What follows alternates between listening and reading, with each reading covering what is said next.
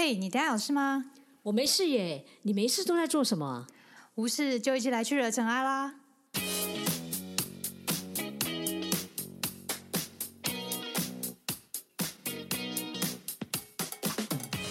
我是 Doren，我是 Sandy，欢迎来到无事惹尘埃。大家好，我是 Doren，大家好，我是 Sandy。我们今天要聊一部影片，在第五十八届金马奖当中，其实算一个非常亮眼的一部电影。嗯哼然后那时候我一看到他们得奖的时候，其实还蛮想看的，超想看。去，他说应该算去年呐、哼，嗯，的金马奖。其实去年金马奖有两部我很想看，哪两部？美国女孩。然后另外一部就是我们哦今天要谈的这一部。但我觉得这这两部好像共同点都是在讲女性的角度。不只是女性，还有在谈到其实这几年我们遇到的困难点、疾病、疫情之间发生的事情。哦对，所以这两部其实还蛮像。那所以不晓得大家有没有猜出来，我们今天想要跟大家聊的是哪一部电影呢？就刚刚的二选一嘛。对，但我们没讲啊。哦，好，那我们要来公布一下，其实就是瀑布电影的瀑布，呃，不然是不是是出去。大自然间的瀑布这样。对，而且是它其实有关系啊。我们后面可以对跟大家来对其实我聊一下。也是因为 Cindy 的推荐，所以我就想来看这一部。要不然我平常我知道他有得奖，但我不会特别去看就是影片了。这主要是这一部会让我想看，第一个他有超强卡司，贾静雯也拿到了这一部最佳女主角嘛，然后那时候有王静，所以其实这是里面的卡斯真的很强。最佳女主角她也其实也拿到最佳剧情片，这都是大奖。然后另外还有一个是导演的原因，怎么说？导演之前演那个《阳光普照》，其实他是演还是拍啊他是拍，他是导演。哦，好想，我想嗯演好没。有没有，他是导演，好导演是钟梦红导演。嗯，我比较知道是阳光普照，然后还有一部是《大佛普拉斯》，大佛普拉斯，呃，这个我有。然后我之前是看《一路顺风》，它其实都有不同的含义在。然后我发现，就是你可以看到它这些年来拍出来的主题，我觉得越来越跟我们生活当中越来越息息相关。就是你会觉得你生活中的确会遇到这种事情，然后他可以把它拍成电影，很厉害的。为什么我们很想推荐大家看的，就是就是它里面其实用了很多我们生活当中的议题，比如说你看它里面的音价啦。房价有没有？他其实在里面都讲出来，然后还有关于疫情的，然后生活当中其实都跟我们的生活很相近。嗯，我我不晓得为什么，我这部片的时候，那时候我都会想起余二的剧，啊、因为贾静雯吗，不是贾静雯的原因，因为他在这部片里面得了失觉失调症嘛。哎，失觉嗯失调症，对。可是，在娱乐剧里面，其实有一个角色也是有患病的一个状，然后我就觉得非常非常像。嗯哼然后它里面其实也有讨论到像女性、职业，然后单亲家庭，嗯，我觉得它都离我们很近啊。对，我觉得那个症状真的是随着时代时代会一直去污名化，像一开始就是精神官能症，然后接下来就是身心症，然后现在就变演演变成思觉失调症，我觉得也是蛮有意思的。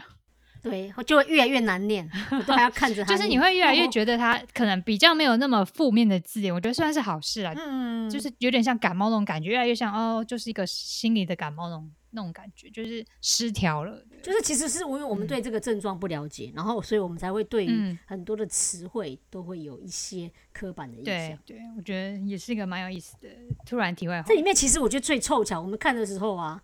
你知道他这部片里面其实在演疫情的时候，是二零二零年那时候疫情刚开，就是刚开始的时候台湾发生的一些事情。嗯可是呢，我们在今天看的时候特别有感，是因为其实应该说疫情以来，我们台湾发目前是最严重的。就现在就是在听说就是在冲那个 普及率吗？哎，我觉得也不一定，但是我觉得在看的过程你会特别有嗯感觉，就是你像相同的事情，如果在不同的时间点，其实获得或许不嗯同的感受。在之前，因为我们对于这个疫情的不确定性，其实反而造成更大的恐慌。嗯嗯嗯但是现在在这个时间点，我们或许对于疫情有更多的了解之后，我们反而其实恐慌性没有这么嗯高。嗯你不觉得前面真的很像那种惊悚片？嗯，哦，有一点啊，对，嗯啊，就那其实就是因为你的未知，所以其实带给人家的感受。对当然也当然跟导演拍摄手法也有关系。对啊，而且我觉得现在比较没那么恐慌，可能一来就是大家疫苗也是打的差不多，然后口罩能抢的也都抢完了，然后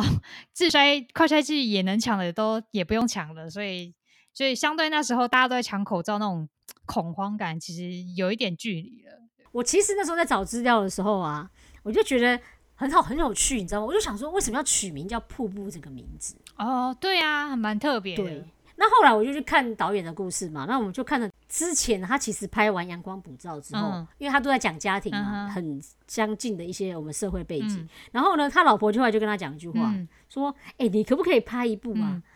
以女孩子为主，嗯里面没有死人哦，嗯也没有断手断脚，然后只有讲话、吃饭、嗯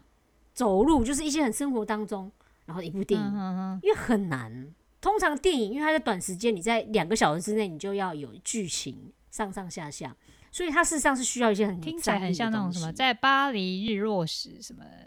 好像法国有三部片嘛，都是两个人一直讲话，一直讲话，从早上讲到晚上这样。才说你讲话里面让大家有感，这个厉害呀、这就是剧情厉害的地方。譬喻嗯，就是这个故事，它带给大家的很多的压力，因为像瀑布一样的压力。可是相对于在压力之下，也代表重生，所以他才取名做这个。我不知道你有没有注意到，在看片尾的时候，有一个叫做 For Amanda 的啊有嗯，很大。那那你有想到过他是谁吗？应该就是对他这部片还蛮重要的一个人吧。他其实就是导演，他里面有有一个好朋友，他在海外，嗯，那她是一个单亲妈妈嘛。哦，结果她女儿在国中的时候拿，就是得到了失觉失觉失调症，你看有多难念。视觉失调症，然后每每天这样子练当顺口溜练这样。OK OK，好啊。那他们母女之间其实因为这件事情面对治疗，然后之间的关系，嗯，所以跟他分享。结果到最后的时候呢，终于熬过了病情越来越好，嗯。然后也上大学之后，他真的遇到了那个水坝，然后泄洪，所以就罹难了。哇，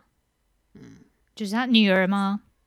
嗯，他女儿，然后还有应该不是不是是另外一个朋友，？OK，所以他们都同时间罹难，所以在这一部片里面，其实就好像是写给他们，有点像他们自己，嗯。所以他是用这个东西来给大家一些温暖吧。我觉得他最后其实用开放式的结尾，他并没有告诉你，但是比较是像温暖的感觉。因为其实导演他有说过一句话，他觉得拍电影不是把别人的痛苦重新拍出来，嗯所以他有很多的意涵在。嗯，这句话还蛮温暖的，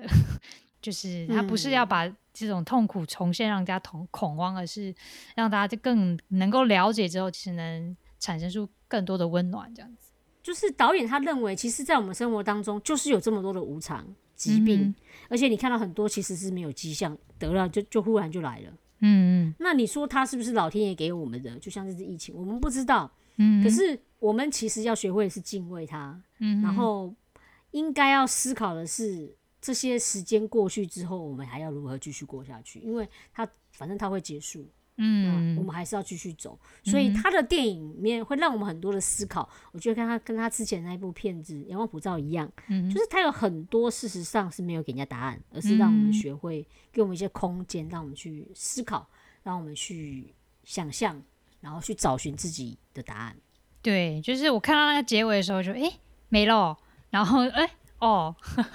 然后就诶开始想，对，到底是谁啊，什么状况这样？但是他这个是一个意涵呐、因为他也没有嗯说什么。然后或许也有人说，搞不好那是他自己的想象。对啊，对，也有人说，因为他妈还在，还有其实没还没完全康复的状态，嗯有可能只是他的想象。可是那无所谓，因为他对他讲，就是他带给你是生命当中一个希望，嗯，或者是你觉得生命当中有什么考验，我觉得都可以。那就是嗯看你怎么样去看待这件事情。呃，导演其实有说，这个瀑布它代表的是很多的冲击，然后重生。其实还有一个，我觉得最有感觉就是连绵不绝的爱。哦，嗯，因为其实哦，你仔细看哦，它的瀑布啊，嗯你我想问你，水的颜色你看起来是不是蓝色？啊，要看在哪里。对，鲤鱼潭的但是水是绿色，好，OK，但是你会发现那个蓝色的感觉，就刚好就跟这部电影其实，因为他们在那个不是有绿蓝色的，哦，你说那个施工外幕的那个对对对，施工的那，嗯。你就感觉很像在水里面那种，啊，给人家的一种感觉啦。所以你看哦，当你把那个东西拆掉之后，带来的有点像是阳光，嗯。其实有蛮多意涵，我觉得放在里面，而且它用很多荧幕上的色彩搭配，所以我我觉得。嗯，真的是一部蛮好的片子，然后蛮值得推荐大家看。嗯其实刚刚已经不小心爆很多雷了。听我们这个节目介绍基本上就是爆雷这样子。对啊对，我就发现其实说我介绍电影的，到底是谁能够不爆雷呀、就对啊，能够不爆雷嘛？就可能关键几个不爆，但是还是要嗯很难呢、真的很难。很难。嗯，还是鼓励大家可以看啊。嗯那如果说你要先看完再听也可以，那如果你要先听再看也可以，嗯因为我通常都喜欢先被暴雷之后再看。对对对，对 你也可以就是听完就觉得哦好哦，这样就够了，不不看也是可以啦。对，我们今天还是会跟大家提到一些里面剧情的东西，跟我们自己的思考跟想法。好，所以我们就先大概介绍一下故事大纲。当初贾静雯饰演的是罗品文，那她本来就是一个很厉害的人，就是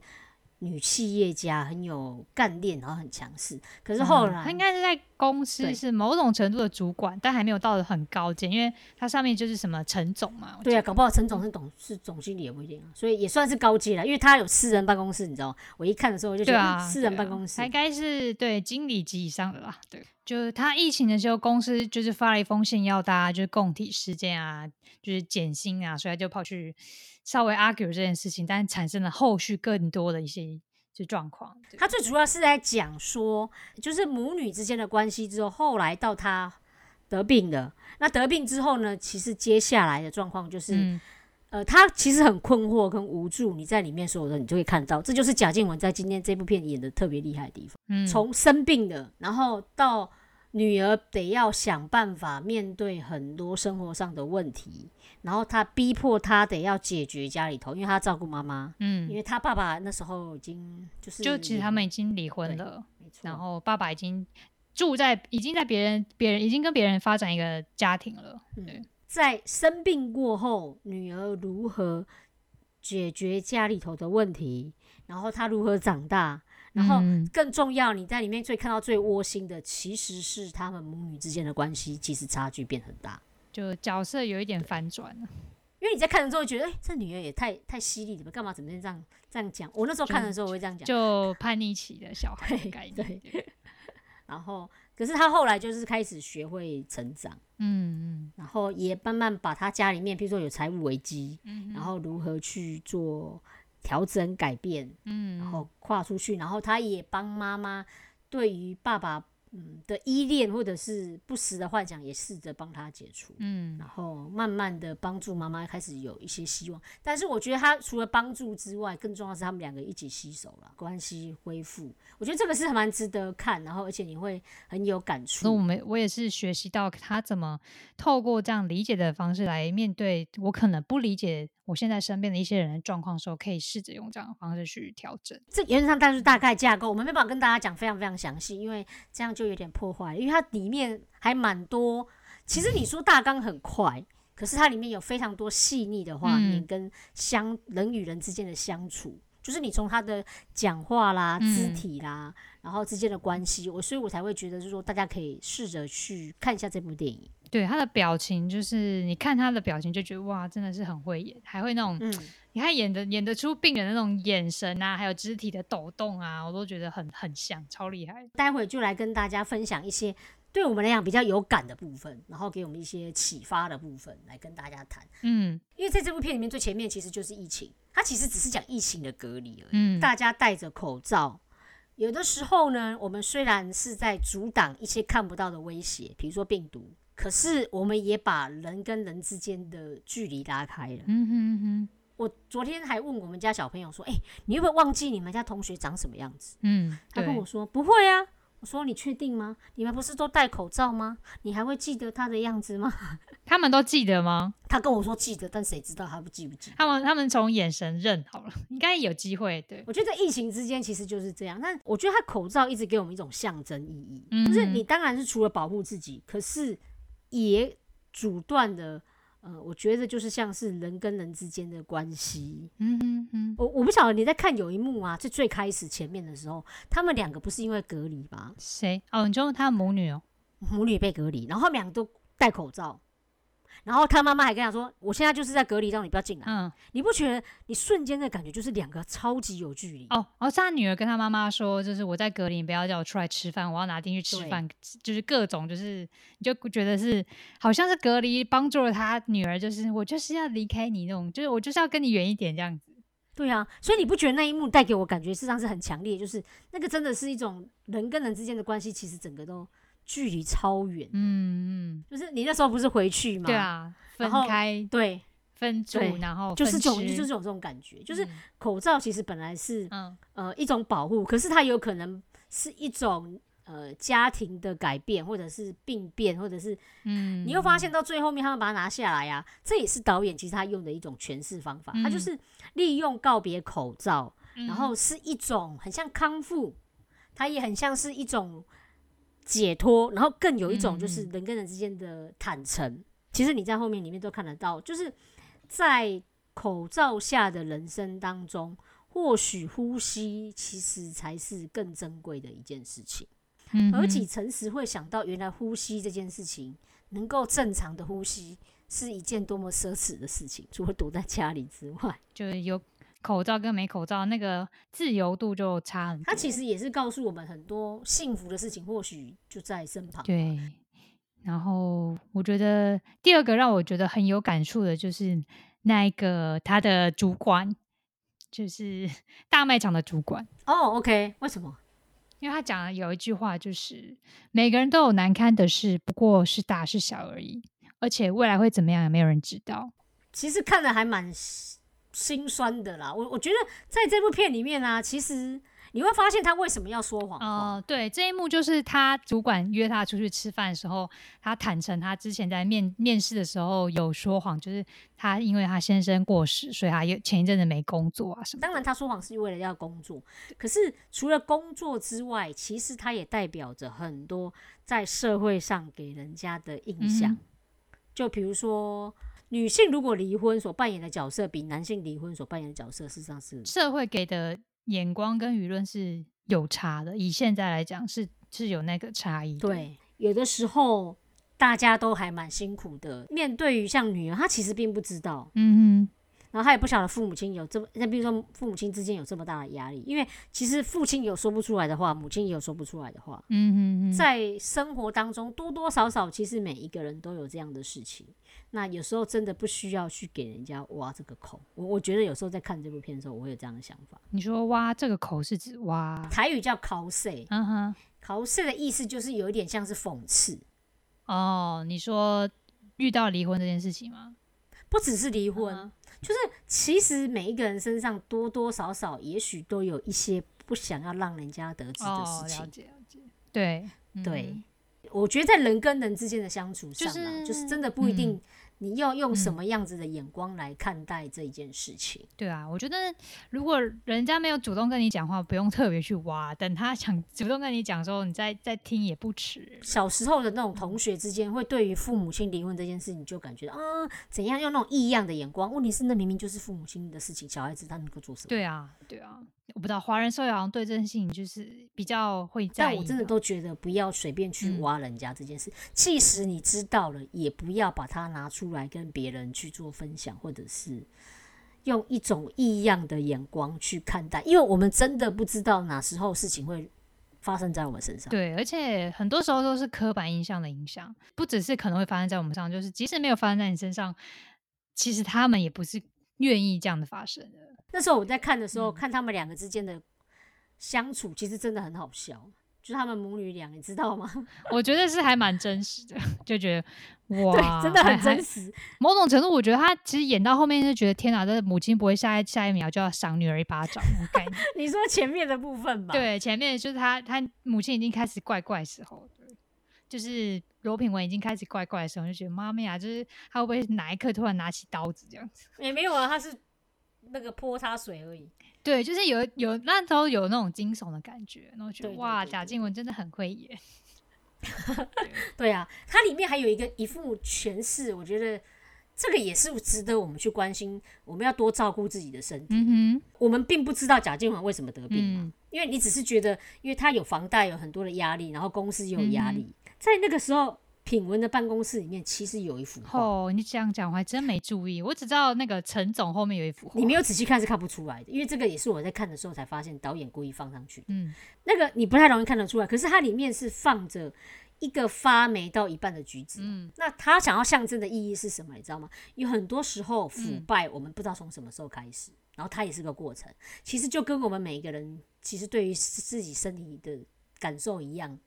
你有问题的时候，刚开始你不会知道，嗯嗯，可是总是到了快烂的时候，你才发现到事情的严重性。或者是有时候你知道都觉得啊没关系，或者是觉得呃不重要这样。偶尔让自嗯己放松，跟别人聊聊天，或者是跟家里面建立的关系，我真的觉得那都是一个抒发的一个管道。嗯嗯，然后另外，你也真的要需要多照顾自己的嗯身跟心啊。对啊，就是嗯照顾好自己，然后有余力的话才能够照顾去去帮助别人。那、有时候也不要说不好意思去打扰别人。我我自己觉得啦，就是因为有时候朋友啊之间，嗯哼，其实偶尔就是也没做什么，就是想偶尔就出来吃吃饭，嗯就跟那个魏如萱里面，他不是有问他说，哎、你干嘛都没有打电话给我？然后他就心里想说，嗯，为什么打电话给你？他说就是说说话聊聊天啊，就这样就好了。你干嘛想说为什么我们要呃日常生活？为什么说我们为什么总是要有事情才可以相聚？我觉得特别是在疫情的这个时间点，嗯哼，对啊，我觉得那个角色也是蛮有趣的，他的角色哎在唱歌，魏如萱这个角色，他事实上给他很多启发。嗯嗯对。其实他的学就会让他放下，然后我觉得有有一幕也是蛮有趣的，就是说为什么每天要投球对我没有意思嘛？所以他真的是会这样子去治疗吗？对啊，我之前在医院实习，的就是每个月都会都会有那种活动，就是你一定要出来动动，然后跟大家交流交流，然后做一些交流啊，不管是做身身体操啊，或者是拼拼图啊，或者是就是你身体可能一定要动，就是至少要走下来走这样。就是那个治疗，事实上真的很不容易啊，真的对真的很不容易还蛮很嗯心疼，因为没有真的没有人想要。嗯可是你得了，尤其是精神疾病，精神疾病跟身体之间疾病就不一样。你知道你哪里有问题，然后你知道该怎么医。嗯哼比如说我今天感冒，我就知道我可能注意一下。可是对对精神疾病啊，我觉得那种是一种很无助的感觉，是你也不知道为什么，嗯，然后你也不知道该怎么办。感冒你自己吃个药就可以自己解决，但你心里心里有疾患的时候，神经失调症的时候，就会需要比较不只是一个人就可以解决的事情。所以这些这也是告诉大家，就是如果你身体上有一些状况的时候，记得也是要去找寻求医生啊。嗯嗯然后除了寻求，就是我刚刚前面不是有讲说一个珍惜的日常吗？嗯其实你到后面你会看到啊，他们母女之间到后面的感觉就很棒，是因为他们比如说一起坐公车，嗯，一起聊天。你看他们之前前面开车，然后都在骂骂对对方，到后面你坐公车了，你反而会问他说：“哎、你最近好吗？”然后你可以怎么样？然后走走路，其实两个人之间，尤其吃饭的东西，你到后面你就发现他们之间的互动，那种就是一种日常生活。所以应该是学会真的要跟你所爱的人，一些家里面的人，大家就是珍惜一些相处的瞬间，然后也学习两个之间，就是这些人之间的互动。嗯嗯，而且我觉得很我自己还蛮有印象，就是深刻他们身份身份的互换。就他妈妈一开始是帮他煮咖喱嘛，他女儿不吃，就或者是带回房间吃，或者是慢一点吃。然后后来他妈生病了，他女儿帮他煮咖喱，然后要去他房间敲门，他说他妈说我等一下再吃，然后他转过来那个眼神就觉得。哈，大概能懂他妈以前叫他吃饭他不吃的 心情了。对，我更有感觉。你说那时候我一听完这个，我就说，嗯这风水轮流转吧。真的，对对对，他我觉得小静他或许就不知道怎么，啊，可能外面打拼啊，要薪水啊，工作这些不谙世事，但是他并不是没有思考能力的，他还他还知道怎么去跟进他妈，就是 他到点会去上班，嗯，而且他我觉得他还蛮勇敢，但他知道他妈因为他爸的原因，其实导有可能是因为这个原因导致他病情的持续在那边无法进行的时候，他就是后来有去找他爸，然后他发现他爸的另一个家庭，原本他想要可能想要让他加入这个家庭，或是就是暂时在他家住，他断然拒绝他，我觉得是就是还蛮蛮敢的啦，对他不会因为他妈那个状况，他就觉得我我就不去顾他妈了。到后面你就看到他真的把家里面就是承担起来。嗯，而且他很敏感的知道，就是 那个小孩，就是在他他们离婚之前，他已经这么大了就有了就有了，所以他对这件事情很愤怒，然后他已经决定就是好好就可他就已经知道他决定不要再原谅他这个爸爸了。对，可是那真的很敏感。你知道我那时候我一刚看完之后，我没有什么感觉，哦，没有什么感觉，我因为我想说他不是就已经知道他爸妈已经结婚了吗？而且他讲那样的话去问那个 Frank 哦，就是他那个弟弟，他还问他说：“你知道你爸妈是谁吗？”你知道那时候当下的时候，我就想说，哎、为什么他会这样问？哦，原来他的敏感，他那时候敏感度就是因为他知道这个小嗯孩子的年纪绝对是在之前，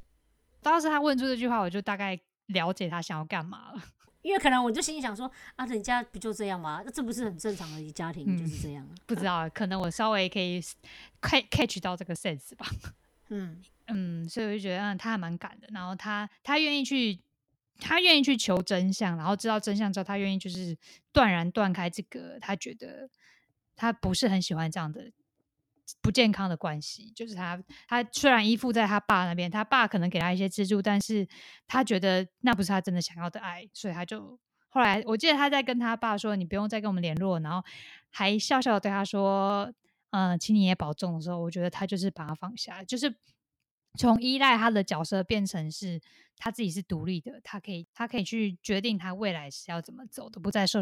受限于他爸那边。然后我觉得就是一个很棒的成长。那在里面呢，我还有另外一个很有嗯感觉的是，其实他们两个能够走过那一段时间，其实真的也遇到很多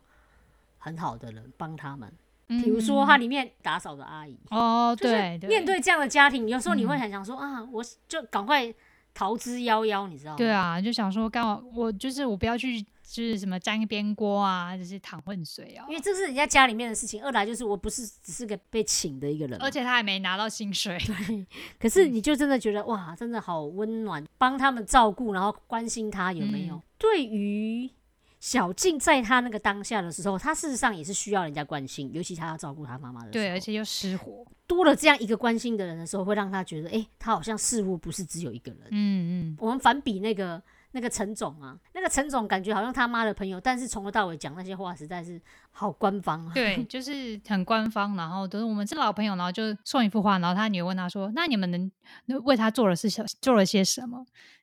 然后他就说：“我们能为他做什么？”然后觉得妈咪啊，这句话真的是超级冷血。比起来，他那个嗯阿姨虽然不太会讲话，可是你就会觉得哇，那是一种给人家关心。对啊除了这个之外，我还有一幕我也超印象超深刻，就是那个防重业的那个老那个主管，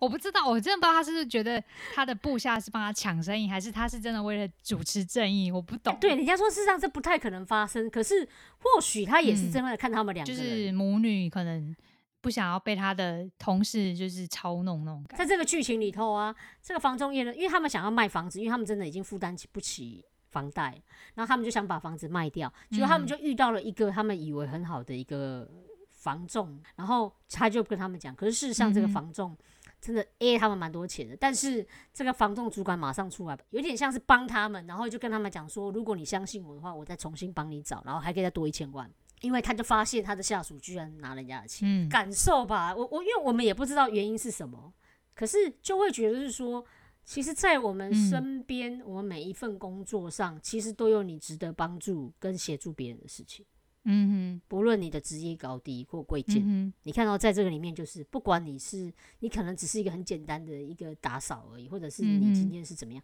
就已经知道他们家事实上是很缺状况，不然不会这样子。嗯，然后你还去拿那个钱，身旁中有好人也是有坏人，就是就是一个不是只有坏人的状况。然后它里面其实也就反复的在出现一些官方的东西，像我里面有个印象很深刻，就是那个他不知道他们家金钱的状况，嗯，因为在他妈妈手上，所以他跑去银行。好像是理财中心，我记得好像是理财对，那是理财，他就是想要知道他们家到底现在到底金钱的状况是什么。嗯然后那个人一直跟他讲那个什么要照程序走，因为你不是法定代理人，然后无为不为，嗯然后他就跟他讲说，你为什么一直？他这句话真的很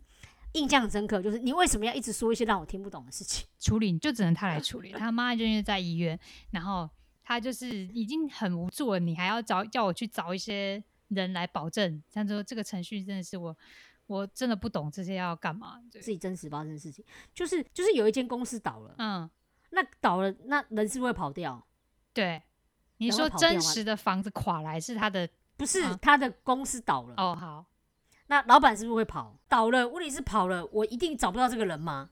他躲到哪里都不知道。可是法院要求你要，呃，嗯哼，你的货款收不回来嘛，就是像呆账，政府就要你提出嗯哼，去跟这个人要证明，证明我提不出来这样，提出他真的跑掉了。这这要怎么要啊？所以这就是很很好笑的事情吧？就你知道，就跟这个一样，他就已经很无奈，他妈妈就是没办法处理，你还用公家的这种很没有同理心的方法，然后来处理这件事情。就是说，所以他就要你，要不然你去他家照门牌号码。你不觉得这种事情真的是？然后你会觉得很无奈，很多层，没有人愿意被倒账。对啊，可是你还用这些有的没有的理由，嗯，然后让你就觉得，哎、如果我找得到，我还为什么我早就跟他要钱了，我还在那边跟你上法院？对，国税局也是这样，就是你有因为有时候金额很大，然后他会认为你的呆你的呆账，他想要把你踢掉。可是呢，我们都说，不然这样，我们有时候开玩笑说，不然这样好，你去帮我要钱回来，嗯，我全部钱全部缴税，因为你就是没有办法啊。然后你还用那种很官方、很自私的东西对待这样的人，我不知道。虽然说这是一个被要求的事情，但是或许就是很没有就没有同理感，就是明明是你这边损失了，你有你你你可能是受你应该是受害者了，但是你却却要去提出很多证据这样子，对，而且是你根本拿不到，你就觉得很可笑。嗯，觉得我喜欢在里面，他们讲就是，其实每个人的生活真的很不容易，就是有时候不要这样苦苦相逼，就是能够更有人性一点点吧。很多政府是需要就是再更亲民一点，那他为什么两个之间的关系会这么好？我觉得就是他妈妈生病了，然后嗯，医生就告诉小静说你要多陪妈妈，理解妈妈。结果嗯小静她就很直接的问医生说：“请问我要怎么了解他嗯嗯？”其实好这个问题真的我觉得超关键的。然后对医生就告诉小静说：“不要一直否定妈妈，多站在她的角度去想，改变彼此之间的相处模式。嗯，试着理解他这样子，嗯哼，他之前真的是不太理解，可是后来他们的很多，就是他回来之后，两个之间关系越来越好。嗯其实你从他们生活当中很多，我刚刚前面讲嘛，就是对话啦、吃饭之间的关系，然后里面有一个有一幕你一定印象超深刻，就是就是那个站岗这件事情。嗯，在这一幕，在这个电影里面有这一段剧情，就是他妈妈那时候回来之后啊，回来家里面，他就告诉小静说：“哎、那边有外面有人。”那他就问他说：“哎、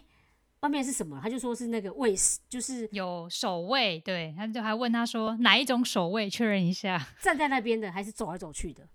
然后妈妈就说是站在那边的那个，然后他就跑出去呢，就嗯假装跟那个就是哎、你赶快走开啊，你赶快走啊，然后他还模仿他走路的声，音，就喊一。下，就说你们在那边干嘛？所以在那个当下的时候，你会发现理解到什么叫做同，就是你不理解他，你就会跟他讲说，哎、怎么可能外面有这种人？嗯你理解他的那个想法的时候，你反而配合他这个，他就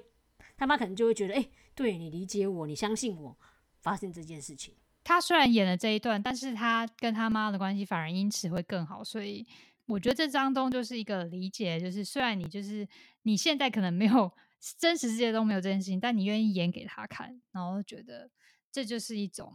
类似菩萨道，这不是一种欺骗，就就是你在照顾对方的心情。这跟那个同情心跟同理心一样，你你如果跟他讲说啊，你没有事啊，你这不可能啊，我觉得你一定身体不生病了啊，那、你要不要多躺一下下？真的，那叫同情，嗯，可是却没有那种同理，所以觉得可以嗯学习到的一件事情是，我们怎么样可以真的是去同理一个人啊？这些事情对他来说，就是他真他自己他妈妈真实的感受，就是你否定就等于你否定了他真实的感受，就就是对他，其实对他如果病人这样，其实就是一种伤害啊。就像他们里面嗯。其实有一个那个专家，他们在讲说同理心的行为，就是你接受他人的观点，不要给予批评，然后认同他这个情绪，然后深入沟通，利用这样的方法，其实我觉得他才称之为叫嗯做同理的部分。对啊，然后后来他也因为相信他，然后真的去抓蛇，结果真的有蛇。然后我觉得这就是一个转捩点，就是他妈妈的知觉已经越来越真实，就是能够真实到这个世界的事情了。就是他已经知道真的是有蛇，然后他女儿也相信他这件事情，然后慢慢的让妈妈就是去找工作啊，与人建立关系啊。其实我觉得就是他透过这个理解，慢慢就是化解，然后建起新的连接，就是他跟他妈之间的信任感。我觉得他妈妈讲那句话我也很感动，就是你不要再问我还好吧，然后我答应你会好好起来。嗯其实每一个人都知道他会努力好起来，然后他也在努力当中。有的时候你不太需要帮他 push，他会自己慢慢站出来的。对，而且我觉得有时候你太急着要对方好起来的时候，其实会有压力。嗯嗯嗯。我觉得另外在这部片里面，它其实有非常多值得我们去深思的一个哲学思考了。嗯，对，它就像你刚刚讲，里面它里面有一部戏，有一个画面嘛，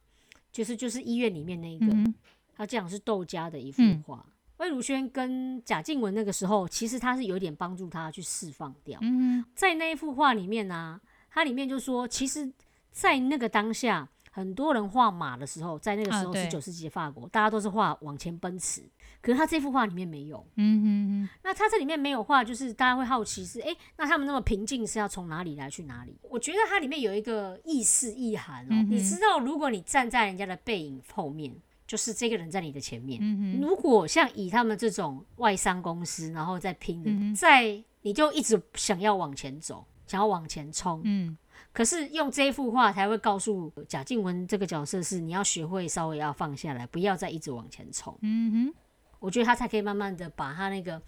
内心当中一个压力吧，嗯，或者是释放掉那种压力存在啊。拒绝拒绝跟风的状态。对对对，我觉得这也是给我们一个提醒，就是我们其实以现在的状况，我们常常不断的在往前追，追到你一直想追的那个目标。可是有时候我们也偶尔可以嗯停下来，然后去思考你到底要去哪里。我觉得他这部发也是提出了一个，就是你，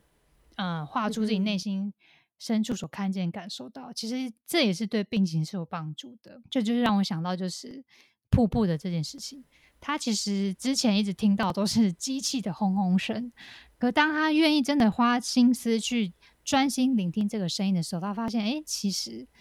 那是瀑布的声音。我觉得，其实，在心理学上，就是当这个人病情好转的时候，他就是开始愿意去真实的去探究他自己内心的想法跟看法。那我觉得这部分罗品文比较没办法真实面对的是，是他前夫离开他的这件事情，所以他一直搁置。然后他小孩一直讲到，他说他只要一讲到他前夫的事情的时候，他的那个轰轰声就会起来，其实代表他其实对他前夫这件事情是一直不愿意把心去对，不愿意放下去真实面对这件事情，反而是他女儿是很快的愿意接受这件事情，然后展开自己的新的人生，而是他反而比较慢，导致他这样的状况一直缠在他的心中，然后嗯，让他一直会有这种身心症的状况。然后等到他真的愿意放下的时候，他就反而是从轰轰的声音变成是瀑布的声音。他，所以我就会觉得他这个瀑布的比喻真的其实超好，嗯，就是用这样的色彩，然后我觉得他也其实也点出来很多状况，就是他们已经解除了，然后刚好那个那个蓝色的布幕也放下来了，然后让整个阳光进来了。其实它有一点像是意涵着是。呃，虽然我们历经了很多的状况，不管是疫情，然后遇到疾病，或者是像火灾，这一个一个，可是它总有放下来的那时候。嗯只要你一直抱持着希望，嗯那个蓝色的布幕迟早会放下。嗯那我们因为不好，所以我们才放上去。可是要知道，是我们生活当中，你要相信自己，朝着阳光的方向走，嗯总是有那一天我们可以解决的。嗯，能够让你帮助你的，就是那个身旁的每一个人、每一个朋友。嗯你所以就代表每一个人，其实当你遇到状况的时候，或许可以真的帮助身旁的那个人。总有一天，大家能够有点像是阳光普照的感觉，就是就是真的又去回复到你真实具有希望的一个呃生活吧。我觉得你要相信这件事情。嗯哼哼。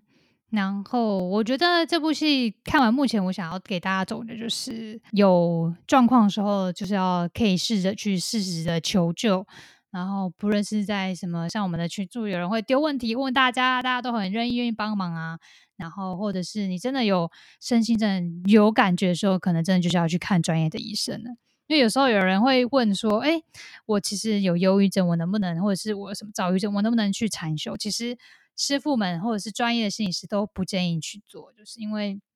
你那时候已经不能控制自己了。而禅修的目的是要你能够控制你的心，你已经不能控制，你到那边其实是根本没有效果的，就是只是让那个念头或是声音一直在你那边不断的转，然后所以其实是不建议这么做。那反而是会建议透过运动啦，或者是做更多的事情，就是让你身体有活动，然后你的注意力在身体上面的活动，不要专心在那些外来的声音或是一些心理上面情绪思考，其实是会有帮助。我觉得我自己很有感觉是，当你的疾病是很严重的时候，那个真的不是非专业人士是不没有办法救。对所以你一定要懂得去求救，你千万不要觉得求救这件事情很丢脸。其实家人大家都是陪伴的，可是你真的需要专业，他才知道你的状况，嗯，然后他可以怎么样去帮你医对治一些药物药的物急性控对制，不要试图，就像有人会从 Google 去找答案，或者是在 Facebook 上，你会觉得你想要找到人家的注意点，千万都不要做这件事情。嗯嗯嗯，